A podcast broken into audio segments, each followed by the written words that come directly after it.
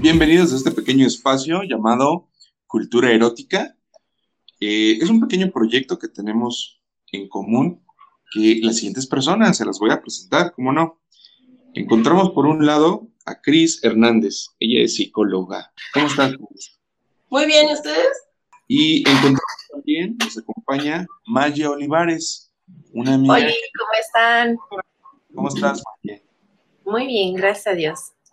Qué chido, Maya. Gracias por acompañarnos. Y una de las figuras públicas más interesantes de este 2020, encontramos a Isaac Pizano, psicoterapeuta. ¿Cómo estás, Isaac?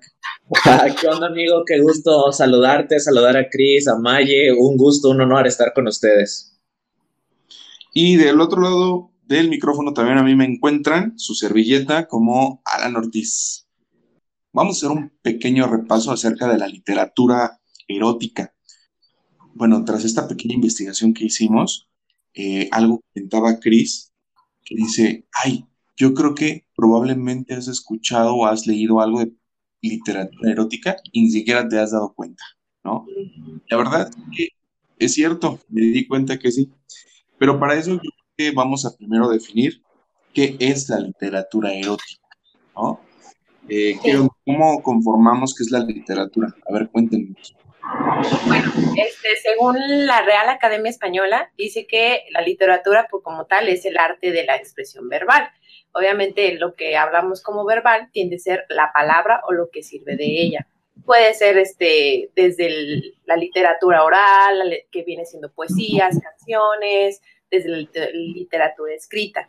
Entonces, como tal, la literatura erótica es una rama, pues ahora sí que es un género literario, en el cual no se habla como directamente de sexo o no son tan explícitas, sino deja como a la imaginación, ¿no? Deja como, hay como algunos, este, alusiones hacia el sexo y habla también bueno, refiere que también es un poquito más enfocado a lo que es el romanticismo o tiene una historia detrás o incluso es un poco como cómica o graciosa, que lo contrario de lo que llaman este, literatura pornográfica, que es como tal ya este, hablar directamente de lo que es el, acto sexual explícito y este, incluso lo refieren teniendo algunos tipos de imágenes ya este, como tal coito o algunas otras cosas. Y cabe mencionar que la literatura erótica es como eh, la parte donde el ser humano toma el arte para de alguna manera traducir todos sus deseos, sus placeres y todo lo que el, ser humano pueda tener como dentro de sí mismo, pero de una forma bonita, ¿no? De una forma eh, literaria, artística, etc. poética. Sí, y de, de, hecho, bueno, pues como cualquier otra literatura, nuestra capacidad de imaginar, de sentir, pues a veces una guerra, una novela, algo así, no, nos eh, hace que, nos metamos en la lectura. Pues imagínense una lectura erótica donde nos conocemos, donde vemos nuestros límites, nuestros pensamientos, y por qué no, podemos compartir una literatura erótica con una pareja y pues wow, la imaginación nos puede llevar a muchos lugares. Claro, toda la sensación que te produce, ¿no? El, estar leyendo un texto erótico no es nada más el, leerlo, ¿no? Sino todo vivenciarlo y es muy... La sensación que te provoca, sí, lo que te remonta, no sé, a quién te acuerdas de cuando lo estás leyendo. ¿Te acuerdas? claro.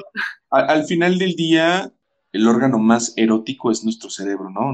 Nuestro órgano más orgásmico es nuestro cerebro. Y si por ahí podemos ingresar literatura, estaría padrísimo, me encantaría. Y literatura erótica, uff, me vuela la cabeza, no lo puedo creer.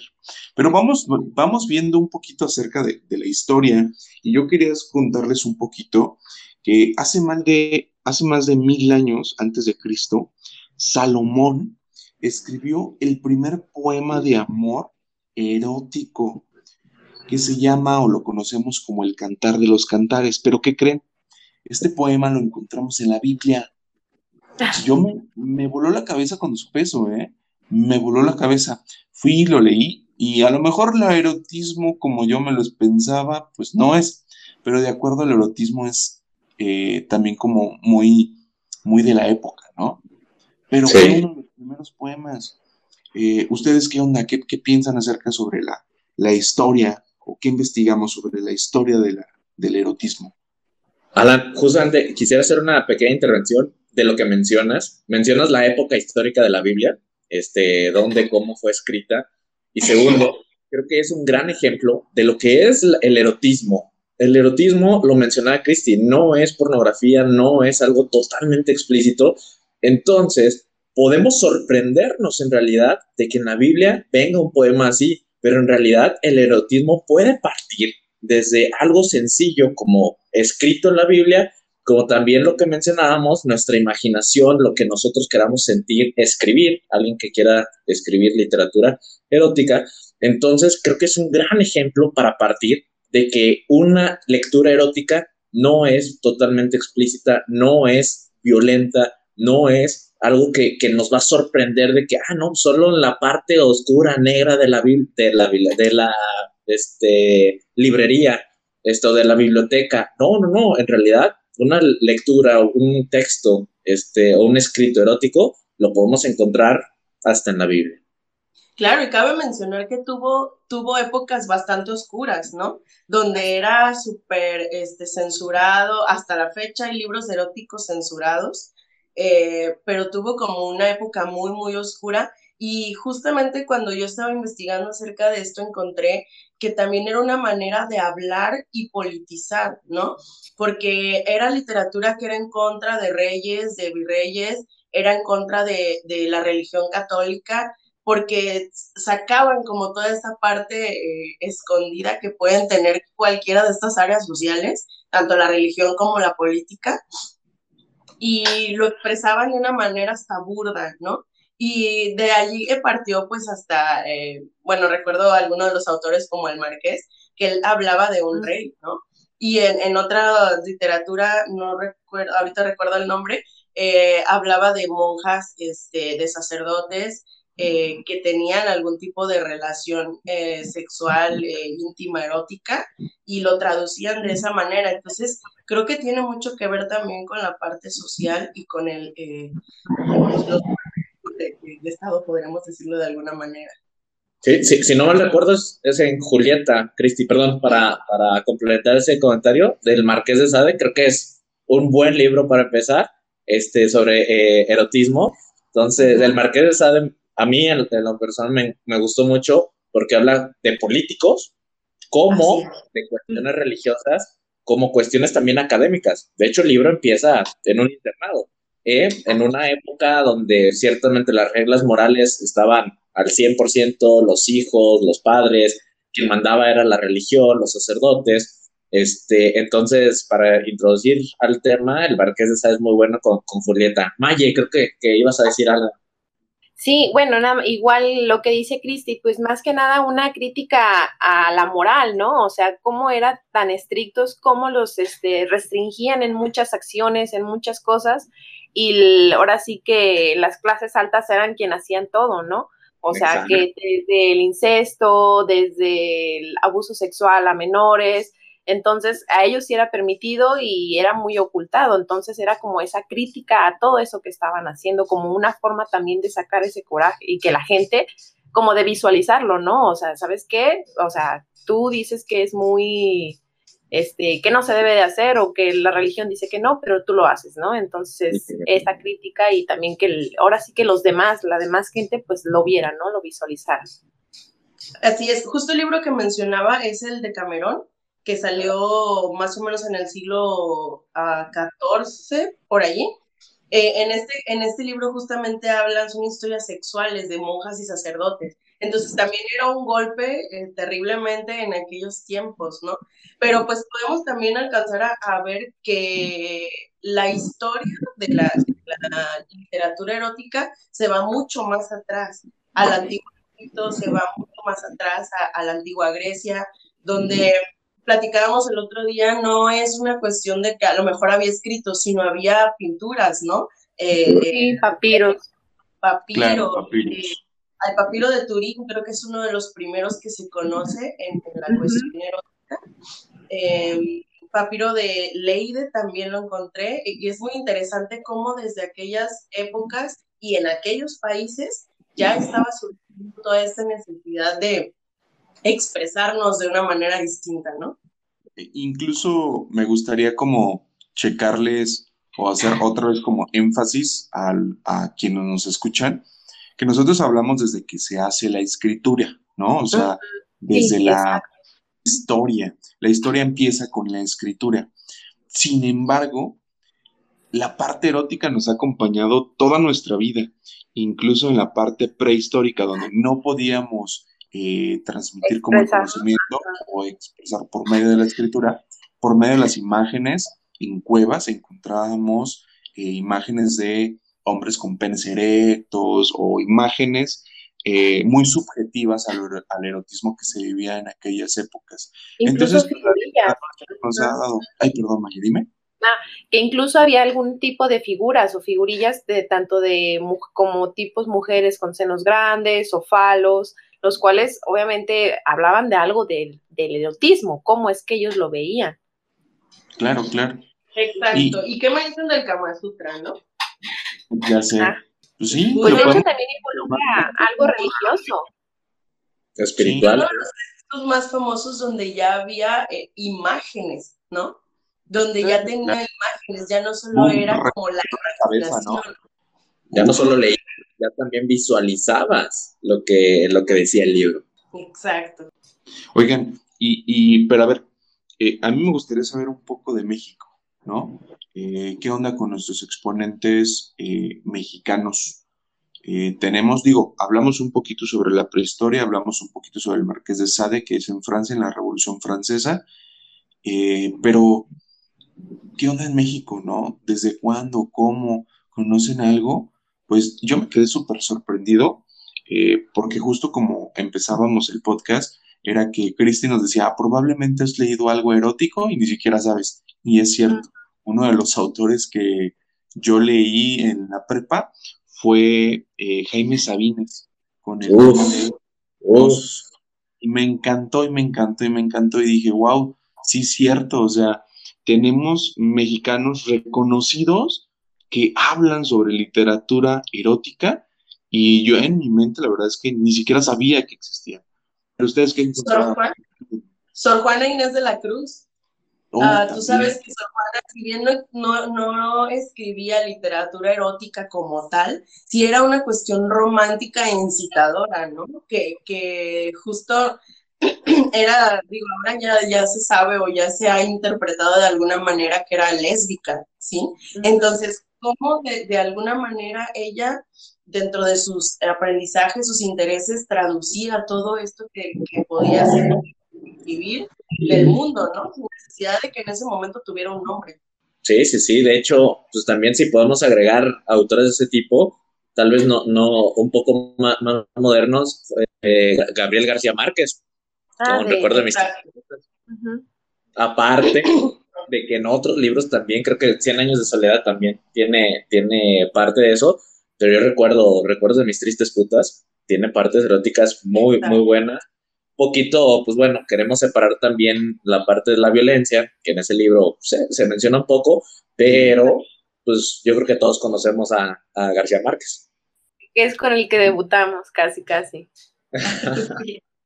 Sí, de hecho, aparte de la historia está Juan García Ponce, a mediados del siglo pasado, este yucateco, que fue uno de los autores que revoluciona esto, porque pues imagínense, 1950, 60, cómo era el pensamiento moral de nosotros los mexicanos.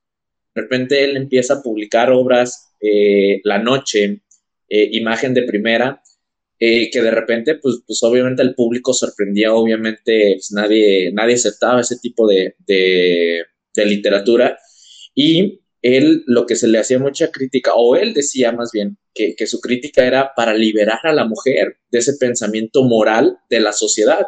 En realidad se puede decir que es una mentalidad muy buena, porque si la moralidad estaba al 100, la vivíamos al 100, pues imagínense la libertad de la mujer en cuestión de erotismo, en cuestión de placer.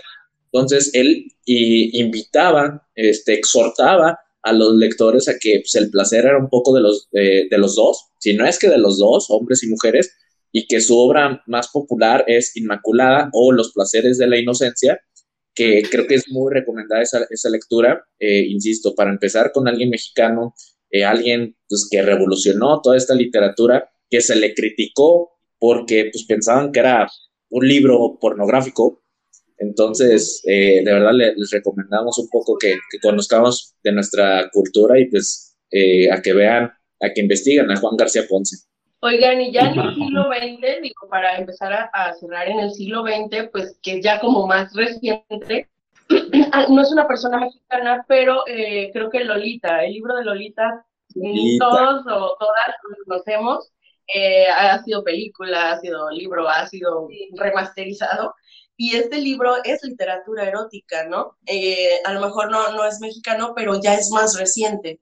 Actualmente se han hecho otro tipo de libros como Las 50 sombras y toda esta eh, cuestión erótica, que ha sido muy criticada.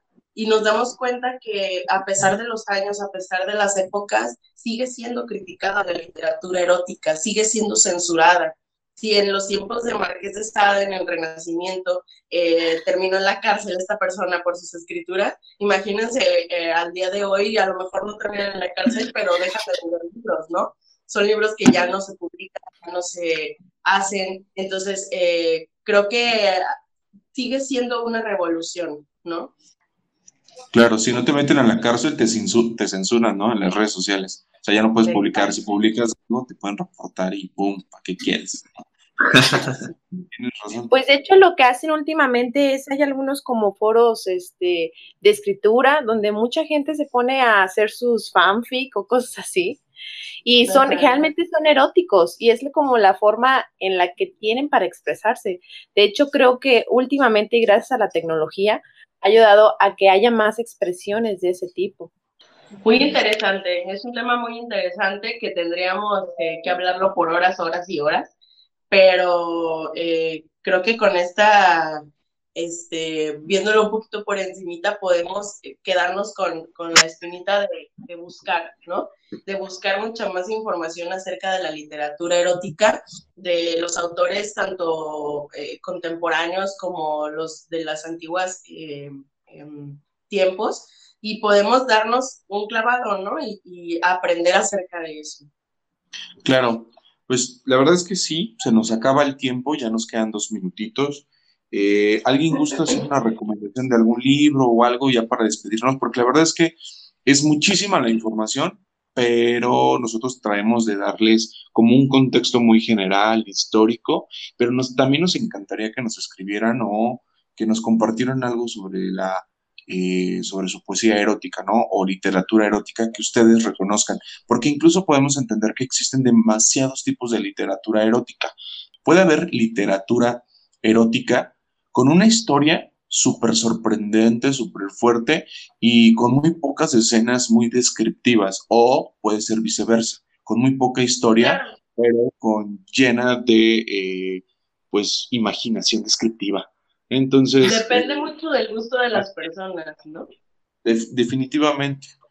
Eh, a mí, por ejemplo, en cuanto a los 50 sombras de Grey, yo leí el primer libro y ah, no, me, no me desagradó, pero sí es medio. No, no es medio, sí, es otro parte del amor romántico, que podríamos hablar otra cosa del amor romántico, ¿no? Después en otro, podcast, que estaría súper ¿no? Pues a mí, me, a mí me gustaría invitarlos y invitarlas a que lean em, literatura antigua, ¿no? Que se vayan a los orígenes, que se vayan a, si bien el Marqués de Sade no es un origen, pero sí es eh, revolucionario, ¿no? Si bien este Oscar Wilde, no hablamos de Oscar Wilde, pero Oscar Wilde es un, es un autor que también eh, mete literatura erótica eh, homosexual, ¿no?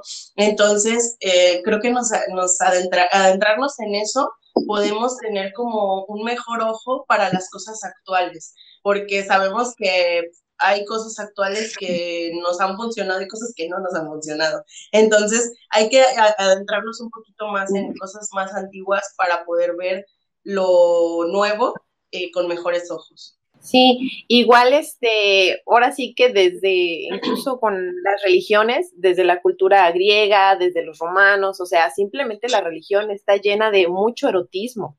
Entonces, igual, no se podría decir que son los orígenes, pero igual si eh, tanto como para llenarse de información y aprender, vaya, que la mitología griega tiene muchísimos tintes y de dónde buscarle. Digo, eh, para empezar por ahí y de ahí a partir poco a poco de todo lo demás.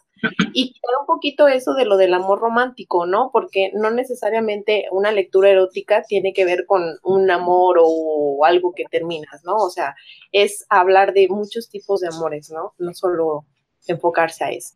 Oye, pues yo creo que ya, ya se dijeron muchas cosas, creo que faltan, como dicen las compañías, el tiempo pues, es, es un limitante, pero en realidad tenemos eh, literatura mexicana, eh, tenemos literatura contemporánea, tenemos de verdad de, Biblia. Yo creo que hay, más, ¿eh? Yo, creo que Alan puso un ejemplo, pero si nos ponemos a analizar, estoy seguro que hay un poquito más de erotismo en la Biblia, en libros que no nos imaginamos, autores que no nos imaginábamos. Me encantó la mención de, de Christie, de Oscar Wilde, que también es un autor que muchas personas conocen.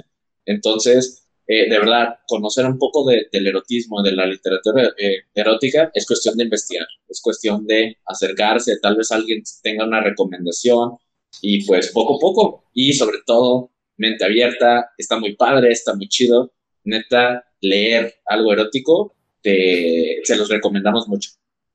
Pues muchísimas gracias y... Pues que se den un espacio en la nochecita, lean algo acá. Eso erótico y dejen volar su imaginación. Ajá, ya sé, ya sé. Eh, eh, en vez de ver una página porno, busquen una literatura erótica. Descúbranse y descubran la literatura erótica que más les guste.